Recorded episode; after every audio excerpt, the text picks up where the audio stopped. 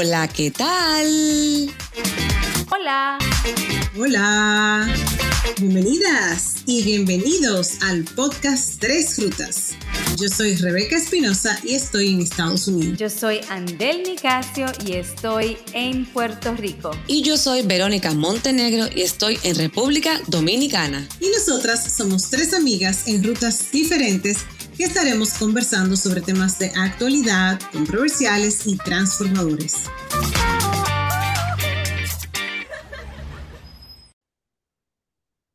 Hola, aquí estamos de nuevo en otra ruta. Eh, en esta ocasión, el tema surge realmente de ciertas conversaciones que, que yo en particular y este es Andel aquí hablando, que yo, una de las ruteras que yo en particular he, tenido acerca de la crítica. Y con una frase, a ver qué, qué despierta esta frase en, en ustedes. Y es de José Martí. Dice, estrategia es política. Los pueblos han de vivir criticándose, porque la crítica es la salud, pero con un solo pecho y una sola mente, bajarse hasta los infelices y alzarlos en los brazos. ¿Qué ustedes creen de, la crítica en general? ¿Qué creen que tiene la crítica en el vivir, en el desarrollo del ser humano, en las relaciones? Hola, Andel. ¿Cómo estás? ¿Te puedo decir algo? Me parece como que esa introducción no se parece Hola, hola. como que le faltaba un poco de energía a la Andel que yo conozco. ¿Tú crees ¿Cómo tú tomarías estas palabras? Estoy, estoy, en política, ¿viste? Traes a José Martí. Pero mi pregunta es, ¿cómo tú tomarías ¿Eh? estas palabras que yo te acabo de decir?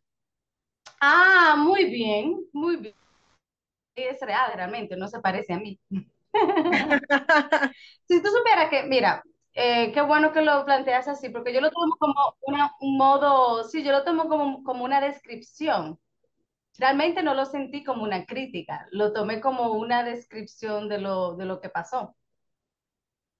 Y es interesante como muchas veces cuando una persona da una opinión o describe algo, eso se toma como una crítica, y no solamente como una crítica, sino como una crítica negativa, como que es para hacer hasta cierto punto daño.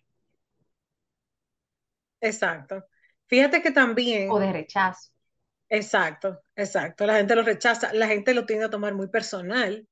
En lugar de decir, wow, mira cómo tú reaccionaste, dijiste, sí, es verdad, no me siento como que soy yo muchas personas podrán decir, oye, pero ¿y por qué ella me dice eso? Y como que probablemente el pensamiento se vaya hacia otra línea que no es realmente la de dar amor porque te quiero y quiero que tal vez lo hagas mejor, o la de ayudarte a construir una ruta diferente porque definitivamente entiendo que puedes hacerlo mejor, o la de aprendizaje, o sea, una ruta de aprendizaje donde tú digas, wow, esto lo hice, pero ¿cómo lo puedo hacer mejor? O sea, muchas veces las críticas tienen esa ruta, pero nos enfocamos solamente en lo negativo, en no me salió bien, ya me criticaron, me frustro y hasta, a veces se, encierra la persona porque no, no crece a raíz de esa crítica. Claro, claro. Y yo diría que hasta tomarlo hasta desde un, tono un poco reflexivo, porque tú lo que destacaste en esa introducción que yo hice desde el episodio es que no se parecía a mí. Entonces me da a mí, depende de cómo yo lo tome, ¿no? Me da la oportunidad de reflexionar, oh, pero mira, es cierto, esa, esa, por lo general, esa no soy yo. Y qué interesante que para este tipo de, de conversación acerca de crítica, ah, de esta manera es que yo realmente la empiezo y la, y la, y la planteo. O sea, a mí me da, hasta cierto punto, me da eh, mucha información para yo reflexionar acerca de mí y de, y de mi proceso. ¿Qué significa eh, eso para mí? Ahora bien, muchas personas, no todo el mundo, pero muchas personas, parte del, de la poca receptividad que tienen hacia la crítica. Y tú mencionaste una, una palabra clave, Rebeca, cuando decías que las personas lo toman personal. Y es este asunto que no solamente lo toman personal, se lo llevan al corazón y del corazón se lo llevan hacia adentro de sí mismo, en el sentido de que se cuestionan a sí mismos. Es como si estuvieran resaltándole cosas que ellos se cuestionan o que se siente que no son buenos quizás, lo cual está bien, nadie es perfecto en nada. Pero es, yo entiendo que si, si tú tienes una baja autoestima o, o si te están dando, como dicen, en un buen decir, en la llaga, entonces tú, ahí tú eres inclusive mucho más defensivo en vez de, de, tener aún, aún una mejor apertura, porque esa es una área que tú necesitas seguir creciendo. Entonces ahí es donde yo siento que debemos de, de cambiar el discurso, de que las críticas no necesariamente tienen que venir para dañarte o para, o para solamente con el fin de resaltar algo negativo, sino de hecho como instrumento para destacar aquellas áreas en las cuales podemos seguir creciendo, aprendiendo, desarrollando y mejorando para, para un bien. Exactamente, estoy totalmente de acuerdo con lo que tú planteas. Que eso me lleva a mí a hacerles tal vez una pregunta a ustedes o a que hagamos una reflexión. Porque si bien el ejemplo lo tomamos en este contexto donde ya nosotras nos conocemos, cada quien conoce la dinámica de, de cada quien y nuestras personalidades, porque tenemos muchos años conociéndonos, me lleva esto a preguntarme cómo uno manejaría entonces la crítica en el ámbito laboral. Porque basado en mi experiencia, yo te puedo decir que la gente lo toma sumamente personal y la gente no asume como algo constructivo, positivo o como un acto de amor incluso el que se le critique el trabajo que están haciendo. La verdad que sí, Rebeca, que en el ámbito laboral es muy llamativo cuando uno va a tener una conversación sobre algo que hay que mejorar. La primera respuesta generalmente que uno recibe eh, de la otra persona con la cual está conversando es eh, una justificación y quizás una, pero con, con reactividad. O sea, no una justificación de manera de el por qué, sino con una reactividad, con una eh, conducta reactiva y muchas veces reactiva con una carga emotiva. Eh, a mí me pasa muy a menudo, eh, bajo la posición que yo estoy, me pasa mucho, tengo que conversar muchas veces con los empleados para decirle alguna, algún tipo de cosa que habría que hacer diferente o mejorar. Y generalmente uno siempre intenta empezar la conversación de manera positiva. Sin embargo, he notado, he vivenciado, como comentaba, que ese, ese primer momentito, en vez de recibirlo eh, de manera constructiva, la persona le pone mucha emoción a esa primera respuesta. Y, la verdad que sí, que no es, no es fácil eh, recibir una, una crítica, aunque luego la conversación termine de manera constructiva, lo cual eh, nos lleva a pensar que generalmente uno le cuesta basarse en lo que son los hechos y siempre se va a esa parte, eh, eh, las emociones saltan y no, no pasan por la etapa racional, sino que van directamente eh, a la parte emotiva. Excelente. Wow, sí, pero es verdad. A veces no, no se pasa. eh. No lo había pensado eso.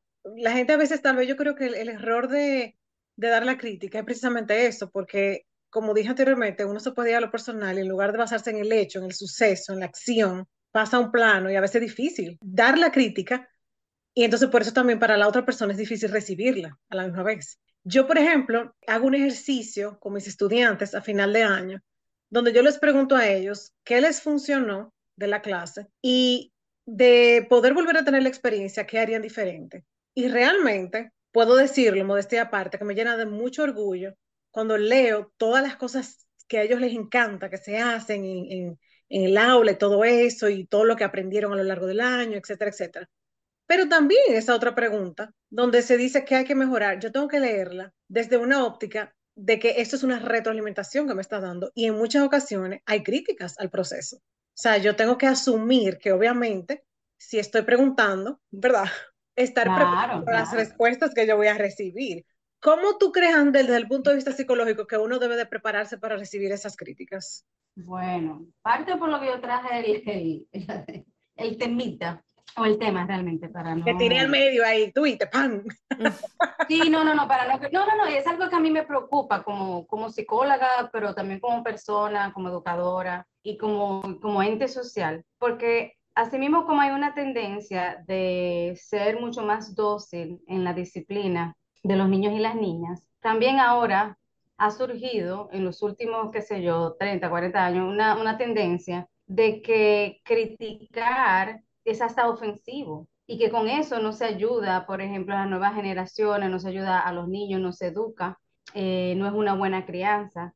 Cuando al contrario, o sea, si siempre te, si, si tú haces algo que está, por, por decirlo, medianamente bien, pero no lo suficiente bien, ¿cómo es posible y ahí es donde yo entiendo que es una responsabilidad de los adultos, de los educadores, de toda aquella persona que está en una posición de poder ayudar a otro, porque al final la crítica lo que hace es, ayudar a mejorar a una persona y que por no enfrentar ese proceso de crítica o por tener miedo a cómo esa persona va a reaccionar, como decía Verónica, que entonces la persona quizá puede ser reactiva o reaccionar de una forma eh, negativa a, ese, a esa opinión o a, esa crítica que se le dio a la persona, entonces mantenemos a la persona hasta cierto punto, las limitamos a que desarrollen su óptimo potencial, porque le estamos diciendo que está bien cuando no está bien. Para mí eso es un daño, o sea, horrendo que le estamos haciendo a las generaciones eh, futuras. Totalmente de acuerdo y me siento tan identificada con lo que tú acabas de decir. Porque, y tengo que hablar obviamente en base a lo que yo hago en mi trabajo y todo eso. Mis estudiantes hacen presentaciones, a veces dan discursos y todo eso. Cuando ellos llegan a ese momento de presentar, yo tengo una rúbrica donde yo pongo como las cosas positivas y tal vez las áreas de mejora. ¿Ustedes saben cuál es la reacción de los estudiantes cuando yo le doy el papel? Ay, ay, ay, yo no quiero ver ese papel porque no quiero ni siquiera ver lo que la profe escribió. Y ya yo noto una barrera con relación a eso. O sea, ya ellas tienen una predisposición de que no quieren ver lo que yo les estoy dando. Sin embargo, muchas veces yo trato de hacer un balance, resaltar muchísimas cosas que ellas hacen bien durante la presentación y obviamente comentar las que tienen que mejorar, porque tengo que decírselo, ese es mi deber. Es increíble, mujeres, la poca receptividad que tienen al inicio y luego entonces cuando reciben el, la retroalimentación dicen, ay, pero mira, ella dijo que yo hice esto bien, esto aquí, que entonces tú notas como, como que se le da la vuelta al, al, tema, o sea, toman ya otra actitud con relación al, al documento que yo les paso. Y yo digo, wow, ¿cuánto hay que trabajar? ¿Cuánto tenemos que cambiar el hecho de que, número uno, estén abiertos a recibir retroalimentación, de que hay cosas buenas y hay cosas que mejorar, y número dos, que cuando yo te llamo, no es porque tú hiciste algo malo, no es para yo criticarte, no es para yo humillarte. Claro. Y que si se critica eh, o, o, se resaltan cosas que pueden mejorar, pues e, se hace con la intención, y hasta cierto punto aquí va eh, parte de la, de la frase que teníamos, de que la crítica también es amor. Si a mí no me duele una persona, pues yo le voy a decir que está bien. Exacto. A mí no me duele. A mí no me interesa si esa persona sigue progresando o no o que se siga, eh, qué sé yo, vamos a suponer eso, una presentación, que siga siendo una presentación no lo mejor posible, cuando sabemos muchas veces que esa persona tiene el talento, puede hacerlo. Si le dan algunos otros parámetros, si realmente se le da una crítica, que ahí es donde entra entonces el término de la crítica constructiva, porque entonces tú dices lo que debe de cambiar, tú das tu opinión, pero entonces tú también da algunas opiniones de cómo se puede mejorar algunas ideas. Así es donde uno llega, no necesariamente a la perfección, pero sí a algo mucho mejor, que eso es lo que siempre andamos buscando. Pero si no nos permitimos ese intercambio de ideas y de ser honesto con nosotros mismos y no mantener, como dicen, el status quo, porque yo no quiero mover ninguna piedra, todo se tiene que quedar en el mismo, eh, en el mismo sitio yo no quiero, tú sabes, que nadie ande volando ni que diga nada, pues entonces, o evitar cualquier tipo de, de confrontación, pues entonces lo dejamos así, porque entonces lo dejamos todo tranquilo, entonces, pero no se mueve, no hay transformación, no hay crecimiento personal, y si lo llevamos a la empresa o a la educación, pues entonces no hay crecimiento de, en ninguno de esos ámbitos también. Exacto. Mire, ahora que tú mencionas lo, lo de la empresa, recuerdo que tú nos compartiste una información muy valiosa. Cuando lo escuché, hay una empresa, pero lamentablemente no me recuerdo el nombre, que está trabajando en formar al personal en cómo dar críticas y cómo recibirlas. Y a mí eso me encantó. Yo dije, wow, o sea, hemos llegado a un punto en que nosotros tenemos que formarnos de que para dar una crítica y, y para recibir. Y a pesar de que ese enfoque me parece muy interesante, es, es, lo que tú dices, o sea, a veces hay una hipersensibilidad a que no queremos escuchar, pero si no escuchamos, no mejoramos. Totalmente. Mira, yo te voy a poner una, un mundo, hoy estoy un poco creativa. Esta, esta es el andel normal. Un okay. poco creativa. Llegó Andel. Sí, llegó, sí. Le voy a presentar un, un mundo hipotético en el cual todos somos felices, tenemos muchísimas personas que nos halagan por las cosas que hacemos, por lo que decimos, por, lo, por, por cualquier tipo de características. Tenemos muchas personas que están contentas alrededor de nosotros, pero nunca no, no, nos retan, nunca nos dan una opinión distinta. Inclusive cuando pedimos eh, información, todo está bien. Estamos rodeados de personas, sí señora, sí señor, o lo que en inglés le llaman de, de pleasers. ¿Cómo tú crees que es ese mundo? No, de mentira, que no existe, que, que es una falacia, que es irreal. A mí me da un síncope. ¿Tú sabes lo que es, Sandra? Eso es una ¿Qué? Exacto, exacto. Pero aburrido también. También. Dime, aburrido, porque si todo lo que tú haces, tú sabes que vas a recibir un sí y no hay como ningún reto ni nada, o sea. No, fatal, no hay crecimiento. Cuando tú no tienes reto, tú no, tú no creces. Cuando te dicen todo que sí, tú no vas a pensar fuera de ahí. Es como el, el falso positivismo que hemos mencionado anteriormente, de que está todo súper bien, estamos en un estado de, de perfección, de felicidad eterna lo cual no, no, nada que ver. Entonces es lo mismo cuando somos puestos a, a, que nos critiquen y o cuando no podemos criticar de manera constructiva, entonces estamos, inclusive yo daría, diría que hasta evadiendo la realidad, porque en el mundo real existen muchísimas cosas o sea, que tienen, que son imperfectas, o sea, ese es el mundo real. La imperfección, las cosas que no funcionan bien, las cosas que hay que mejorar cada día, los procesos, en, tanto en el mundo laboral, en el mundo familiar, en el mundo de la pareja. O sea, eso es, esa es la vida. Volviendo al tema de, del trabajo, eh, algo importante también cuando uno quiere hacer una crítica constructiva para que las personas la puedan quizás recibir y no reaccionar, como eh, irse a la parte de, ok, reaccioné y me pongo a la defensiva y después no hago ningún cambio es también saber, saber elegir el momento adecuado. Otro, intentar enfocarse en lo que está pasando en el momento actual, sin traer a colación el pasado. Si de todas maneras se está teniendo una reunión con esa persona para mejorar tal área, eh, volver a sacar, por ejemplo, otros eventos que hubo hace cinco semanas, hubo tal evento, es mejor evitarlos, sino referirse al evento actual que ha pasado.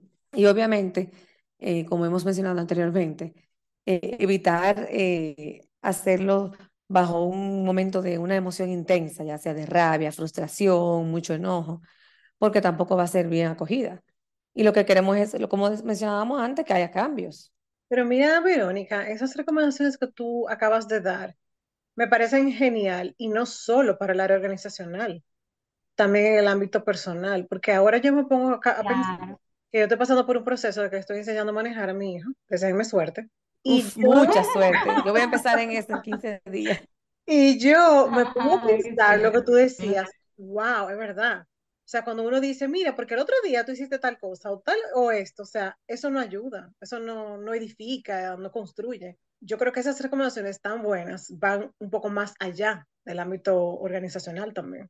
Totalmente. Y yo, bueno, soy de las que opina parte de, del vivir, parte de la enseñanza de que estamos pequeños, o sea, parte de, de, de la crítica o, o, el arte de criticar es de cuestionar, de que si yo, eh, si me plantean algo, ¿cómo entonces yo cuestiono eso para, no necesariamente para estar en contra, pero sí para indagar y saber y no necesariamente asumir o, o adoptar todo lo, toda la información que, que se me presente. Porque como ustedes saben, y tenemos más información allá afuera o al alcance de los niños y las niñas que son erróneas o que son muy, muy... Entonces, si adoptamos esta, este modo de, de, de, de crianza hasta cierto, hasta cierto punto, o, este dogma de que todo lo que recibimos lo debemos de aceptar y que no está bien cuestionar, que no está bien criticar, entonces, ¿qué, qué es lo que estamos haciendo? Entonces, para mí, eso se debe desde pequeño. Andel, sabes que me gustaría poner un ejemplo eh, de la vida real en base a la crianza, eh, en base a la crianza de dos adolescentes. a medida que tocábamos el tema, me venía a la cabeza de que, de que es mucho más fácil eh, hacer una crítica negativa y no una crítica constructiva, sobre todo en esta etapa donde hay muchas cosas que te van en el día a día retando a, vamos a ver cómo se va a hacer diferente. Y hay una cosa que yo pensaba, en el mundo ideal de madre, que sería, eh, requiere, pero requiere más tiempo, o algo que, que yo entiendo que ayudaría muchísimo a uno como mamá, es, por ejemplo, cuando pase una situación que requiera de una crítica constructiva, en vez de uno poner a hacer como uno hace, eh, criticar y, y mencionar y traer atrás el pasado y por qué lo hiciste tal cosa, es después que pase el acontecimiento, sería hacer un momento de reflexión y de decirle, bueno, ok, ya pasó. Ahora, ¿qué tú harías diferente? Yo les puedo decir que he intentado hacerlo, pero requiere mucho más tiempo. O sea, es, es genial cuando tú lo logras, pero requiere más tiempo. Y no solamente de parte mía como madre, sino también de parte de los hijos, porque requiere de una reflexión. O sea, porque no es fácil sentarse a reflexionar. O sea, que la vida te pase más, más ligera es mucho más sencillo, ¿verdad? En una posición cómoda. Sin embargo, eh, me he dado cuenta que cuando uno intenta hacer eso, salimos todos de manera, salimos todos ganando, porque llegamos a un punto donde tú sientes le estás dando las herramientas que el otro, el otro ser humano necesita, para entonces luego no, no seguir haciendo ese patrón. Me gustó que tú abordaras esta parte y quisiera saber si ustedes tienen alguna recomendación adicional, porque si bien como que nos hemos estado enfocando mucho en la parte de el que da la crítica, también como que me pregunto, ¿qué debemos hacer los que recibimos la crítica? O bueno, siempre vamos a dar y vamos a recibir. Es una ruta de doble vía. Pero me llega a la mente eso, me cuestiono como, ¿qué cosas yo debería de considerar cuando yo recibo una crítica? ¿Cómo comportarme? ¿Cómo asumirla sin que me duela? Tú sabes, me parece excelente, pero yo inclusive hay tanto de qué hablar, porque inclusive estamos hablando acerca de la, de la crítica y estamos entrelazando diferentes aspectos de la vida, o sea, el, el, en el término laboral, en términos de, de, relaciones en general, en la crianza de los niños, que amerita otra conversación, porque la parte de uno recibir es muy fácil también, eh, mucha, eh, sale mucho más fácil criticar, que también por eso es porque hacemos las críticas de, eh, no necesariamente de una buena forma, y quizá por eso también se ha, se ha rechazado es tendencia. Entonces hay que rescatar de nuevo cómo hacer una buena crítica, pero el recibirla, trabajar para que eso suceda también, porque también está la parte de cómo uno hasta cierto punto crea ese ambiente. Em, estoy pensando en, en, posiciones, por ejemplo, de liderazgo o de poder, o sea, en términos empresariales, si tú le vas a dar una crítica a un supervisor, pues entonces eso, para, que ese, para que eso pase, el supervisor realmente tiene que crear un ambiente que conduzca ese tipo de conversación eh, y que fomente ese tipo de conversación en donde pueda recibir ese tipo de crítica o, la crítica en general. Pero créeme que hay muchas, muchas, muchas telas. O muchas aristas, como dice Vero. ah, sí, mi palabrita. Retomando las aristas. Exacto. Retomando las famosas palabras. De acuerdo contigo. No es fácil estar en la posición de ser criticado. Eh, yo he intentado hacer, ya para ir terminando, es intentar no reaccionar en el momento y escribir lo que recibí para luego entonces procesarlo porque cuando no lo hago, entonces sale la parte reactiva mía. Sí, no, totalmente. Yo diría que bajar la, bajar la guardia, ser receptivo, requiere realmente mucha apertura y mucha disposición de la persona de querer cambiar, de creer de que tiene que mejorar, porque parte también de, de no aceptar la crítica y que queremos, creemos que somos lo mejor de lo mejor o que ya lo, o sea, que, lo que estamos dando no necesariamente necesita cambio, necesita mejorar. Entonces, si partimos de ese punto, eso está mal. yo le tengo una propuesta. Vamos a ver si ustedes esta semana les tengo como propuesta que cuando reciban una crítica en cualquier ámbito que sea, familiar, de pareja, laboral, en el gimnasio, en el supermercado, donde sea, tomen en cuenta qué tipo de reacción tuvieron, la anoten y nos las compartan en nuestras redes. Oye, pero me encantó esa tarea que nos dejó la Vero. Muy buena. Nosotros le vamos a comentar entonces si tenemos alguna, alguna sugerencia, alguna recomendación de cómo trabajar esos procesos, porque la verdad que, como yo dije, es difícil y amerita mucho trabajo interno. Así que con esa tareita les dejamos. Ya que descargaste este episodio, te invitamos a compartirlo. Estamos en todas las plataformas digitales. En Instagram nos encuentras como arroba tres rutas podcast y nos puedes escribir al correo electrónico tresrutas.podcast arroba gmail.com. Te esperamos en nuestra próxima ruta.